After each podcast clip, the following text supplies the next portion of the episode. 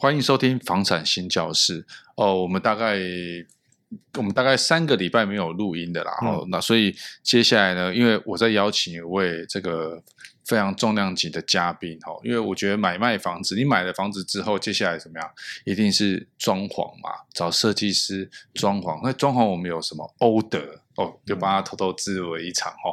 那接下来就是选家具。那选完家具就是选家电，所以我们今天呢邀请到一个，我应该认识他大概二十几年了，从当兵到现在哦，嗯、这号称这个智慧家庭的小帮手哦，那我都称他为家电达人呐、啊嗯。哦，那我邀请他来上我们节目，因为很多人都选完家具，选完买完房子之后呢，那就是选家电，家电怎么买呢？大家不知道怎么办，所以我们今天欢迎我的好朋友 Joseph。嗨，各位同学大家好。我是伟成，对，那本身我是从事家电业也蛮长的一段时间了。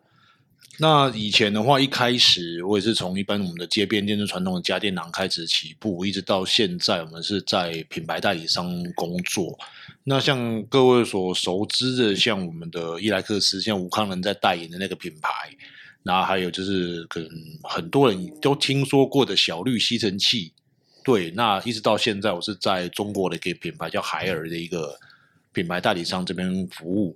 对，所以越来越往国际化的目标去做前进，这也是目前我算是自己做的一个人生规划这样子。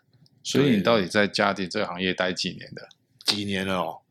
大概十几十几年有了，十几二十年有了，差不多。那很长，很长，对，而且。不不瞒大家说，他家里也是开过家具行的，是是啊，家电行，家电行，所以他对这个很厉害哦。嗯，那我们也请到了我们这个初试提升的这个小帮手阿纯。Hello，大家好，我是小帮手，我叫阿纯。嗯，今天今天因为我自己也很喜欢买家电，然后今天有幸就是可以 可以来听听家电的一些一些就是心得这样子。对，对，所以你平 常会你买的家电是像。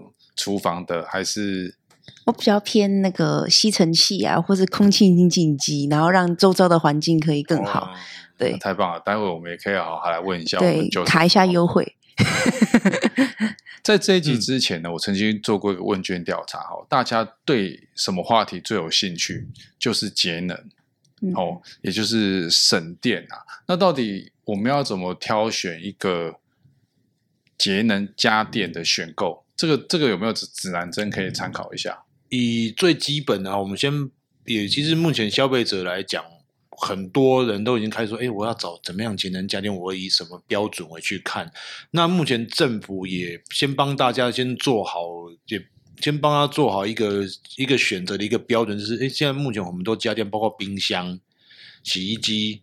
哦，甚至可能电视是还没有，就是冰箱、洗衣机这些可能长时间需要插电的这些家电，上面都会有所谓节能标章的贴纸，包含像像阿纯你说你喜欢买清净机，嗯，现在清净机也就是都需要所谓的节能认证，因为毕竟他们那是属于长时间要开着的家电，嗯，哎，你太耗电也不行，因为你要一直运转，你可能无形中会消耗掉很多的一个电力，所以它上面电话都会强制你一定要标示你是第几级的一个能效。啊，你省了，你帮消费者可以省多少电？你平均你运转一天一年可以消要消耗掉多少电力？他都要强制你要标示，所以这个可以让消费者可以有一个初步了解说，说哦，我今天我要买的这个品牌家电，比如说哈尼威尔、伊莱克斯这一些，诶，我的工作的消耗掉电力是多少？我做一个选择的一个标准。嗯。啊，如果说真的要再深入一点，你可以说，诶，我这个大概可以用到多大的频数？哎，是不是符合我的要求？这就是另外消费者可能自己再去做的一个功课，这样子，对，不然正常政府都已经强制要求你的每一个厂商都一定要标示，哎，你这个家电它消耗的能效是多少，第几级，让消费者自己去做决定，我要不要购买这个东西。嗯，对，不像以前我们可能还要做好多功课，功课对，说明书，哎，你可不可以给我说明书？哎、嗯，你那个目录上怎么样？我每一个要去收集，现在不用，你直接走到，比如说到灿坤可以讲了哈。可以 参观全国这一些知名的山西连锁卖场，就可以看到说，哦，原来这个冰箱、洗衣机的这个能效是消耗多少，第几级的节能。嗯，啊，自己现在买好像都还有那个补助，节能补助。对，所以可以大家也可以趁现在去挑选自己想要的、适合的家电。嗯，黑色星期五快到了，哎，好像是今天哈，哦，真的就今天吗？好像我们录音的今天好像就是黑黑色星期五。对，我在美国朋友说，哎，你们要有没有要买一下代购的？对，帮你帮你捞回来。我说，嗯，再看看。对，那我刚刚有提到说，比如说你有讲说我们要选有节能标章的嘛？我觉得消费者一定觉得还是听得不飒飒，对，他或者是说，那到底要怎么挑？我觉得我们应该要一样一样来。对，嗯，对，这样大家才知道，不然大家会觉得我们在讲废话。对，是是，先讲一下冰箱，我们到底要怎么调？冰箱我们我们不会全部都讲啦，就是挑几个大家电这样。冰箱、洗衣机、吸尘器、空心滤芯机，全来。对，我们都要听到。是是是。我们冰箱怎么挑？以冰箱来讲，第一个就是我们以最基本就看我们家中的人口数，去决定你到底大概要买多大。你总不能说我今天人。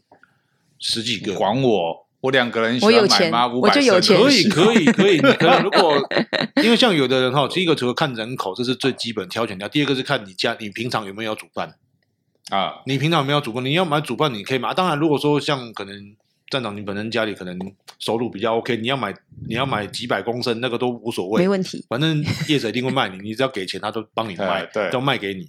但是这种东西，我们以最基本挑选来讲，你可能。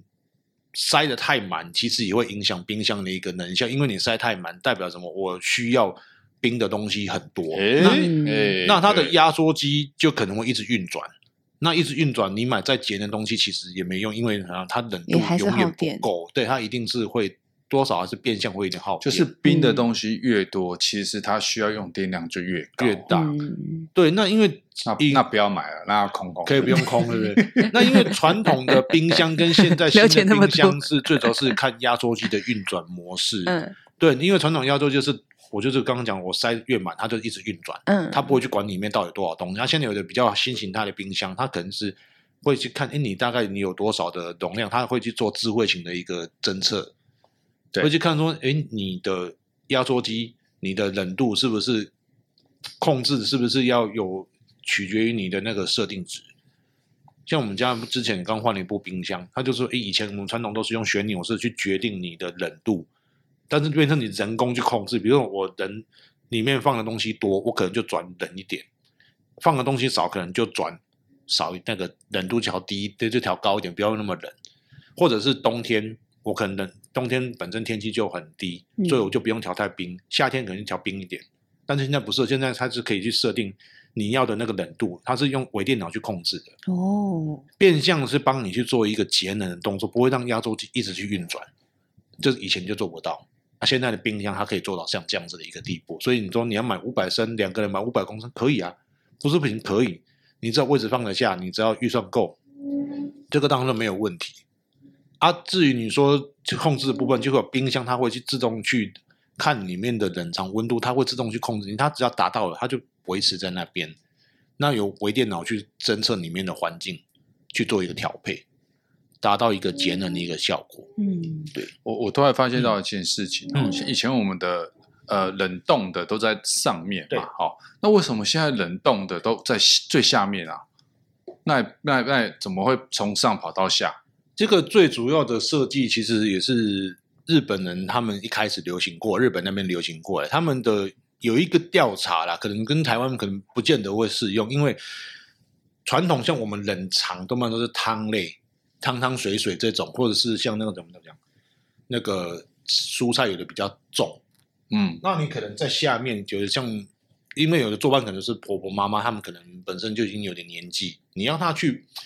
拿着那么高蹲下来，然后又要站起来，突然可能啊，我可能腰不小心闪到，哦、所以他们是依照所谓使用的频率跟他你放这东西，就是我把东西放在上面，我人用站立的方式去放，才会觉得哎，这样子放的姿势对我们人体的影响是最小的。嗯，那你冷冻，你可能你平常用的就不多，所以我把它放在下面。啊，你不管是男生女生。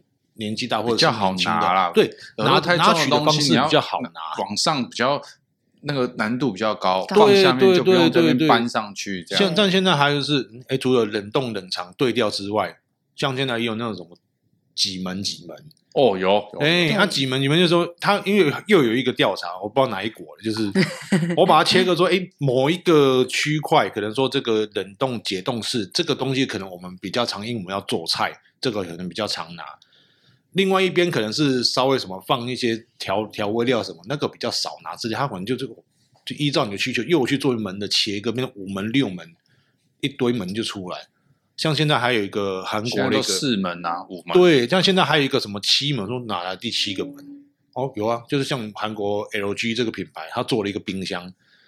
你要买饮料，以前都要开门，我才知道我里面还剩下什么饮料，甚至可能说你有喝喝酒，喝端看就好了。对，哦哦，不用看，就是直接他就敲那个门。嗯他就打开哦，他就亮那个门就亮了，然后你就看到哦，里面还有还有气水，门还没打开啊？对，门就打开，然后然后你就把那个小门打开，然后就可以拿你要饮料，说不用整个冰箱门打开，这样子又又节能，因为呢，我不用整个开门，冷度就不会散掉。嗯，对，他又做了一个这个设计。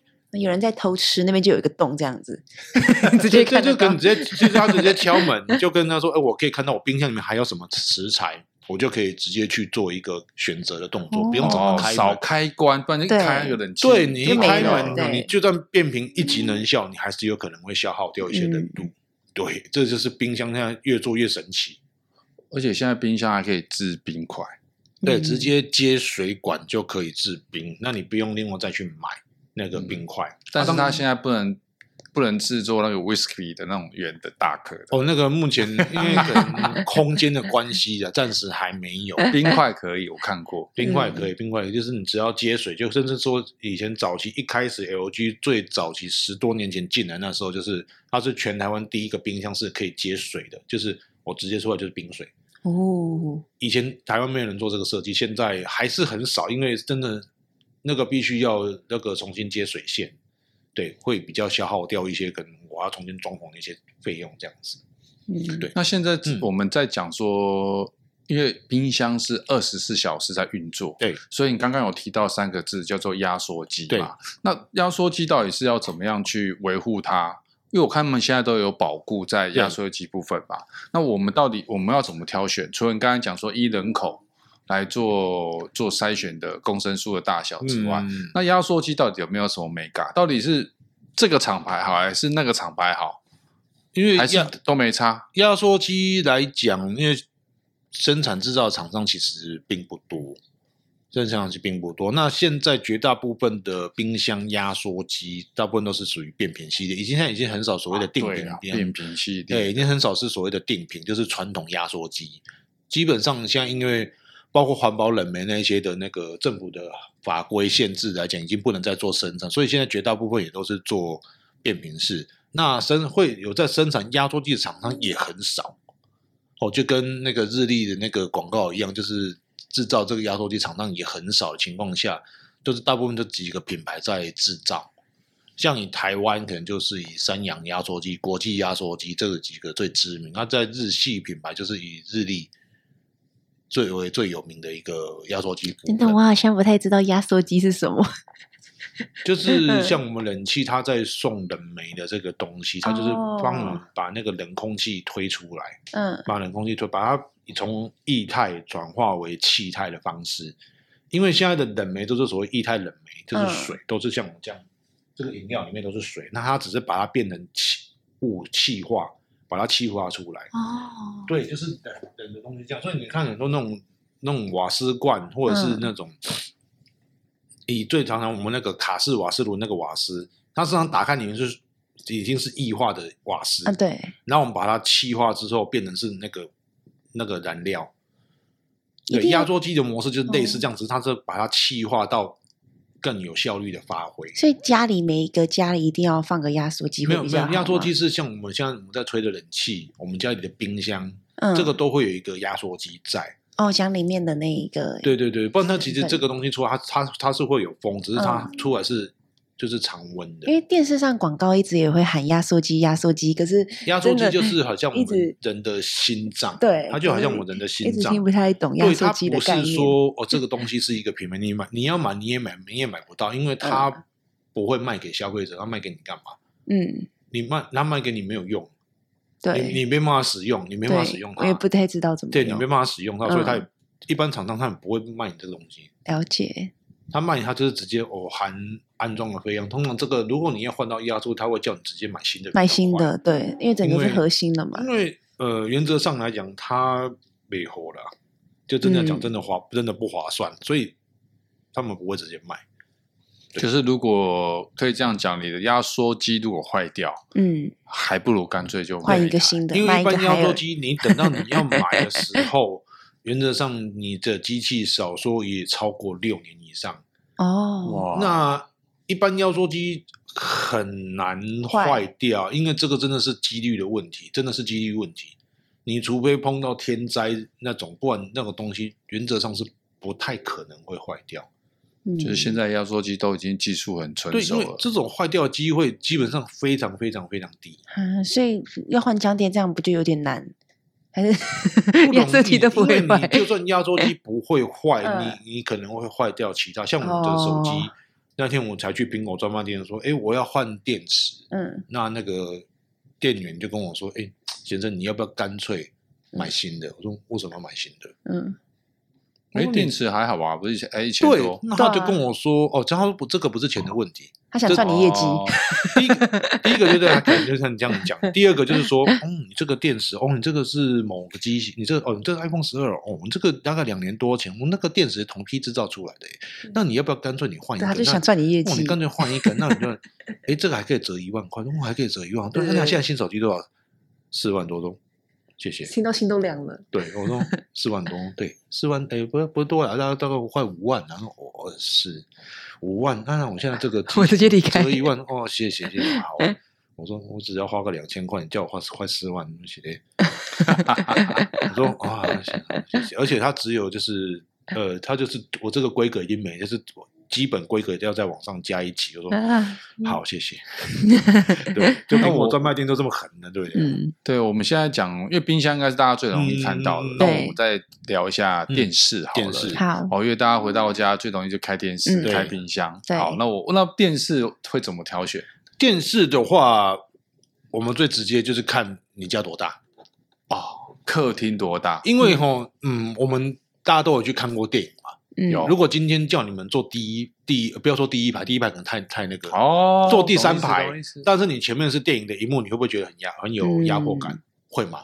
啊，如果你是你是二十平的套房，你要硬要装八十寸电视行不行？就像你刚刚讲，可以啊，我有钱，为什么不行？可以可以，当然。空间就不是第一个空间，第二个你会不会压迫？你会压迫，再就是你的眼睛可能会很不舒服。因为是要求看着眼睛好痛，对、嗯，所以我们第一个会取决你家里的大小、距离跟你放置的空间。哎，那我如果要买电视的话，我要不要就是我想要一个环绕的音响，这样子我看电视的时候就仿佛在电影院。这种来讲，我是不是要先量测一下，说，哎，我可能音响的哪里，然后电视都要一起去可以去。呃，第一个就是这是传统的那个。购买的模式就是，哎，看完电视，我家庭剧要不要来一套？卡拉 OK 要不要来一套？可以。那因为传统的话，你必须就像阿准你所讲的，你可能真的就是必须要去量测距。但是现在其实可以更简单，现在很多像有一个叫桑巴的东西，嗯，就是前面会有一个长长一长条，哦，那个就可以取代传统的家庭剧院的一个模式。当你说 Sony 有出那一种，对，都有那种长条，但是那个就看，哎，你觉得这个还是不过瘾？当然你还是可以买。嗯，那个传统的剧院模式，当然还是还是一句话，你要看你的空间。嗯，那因为现在很多人大部分都买套房或者是二三十平的小房间，哦，大家可能两三个人一起住。但是这个时候，你如果再买家庭剧院，可能就会骂说啊，怎么浪费浪费钱？对，浪费钱，浪费空间。因为商霸其实你目前从大概四五千块一直到一两万都有，都有。那效果不会输整套的家庭剧院。真的不会输，嗯，那甚至还有的，他还可以唱歌，大概可能加个两三万块，你就可以买的。诶，家庭剧院也有，卡拉 OK 也有，嗯，那这样的一个商霸都不错。对，所以所以看客厅的大小来决定看客厅电视的尺寸，对，嗯，然后再就是你的最。要不要再享受一下家家庭剧院的对对对，这是最现实的。那再来就是可能是最现实的。那电视到底是因为我我知道以前会做一些比较传统是电浆电视，对，好。那现在当然很多人，我相信阿纯也没听过什么是电浆电视啦。那现在到底是用什么 LED、LCD？现在到底是用什么科技？现在就是一开始就像您所讲的，一开始的确是这种电浆，就是我们外面看到那种所谓的电视墙那种的设计开始起步。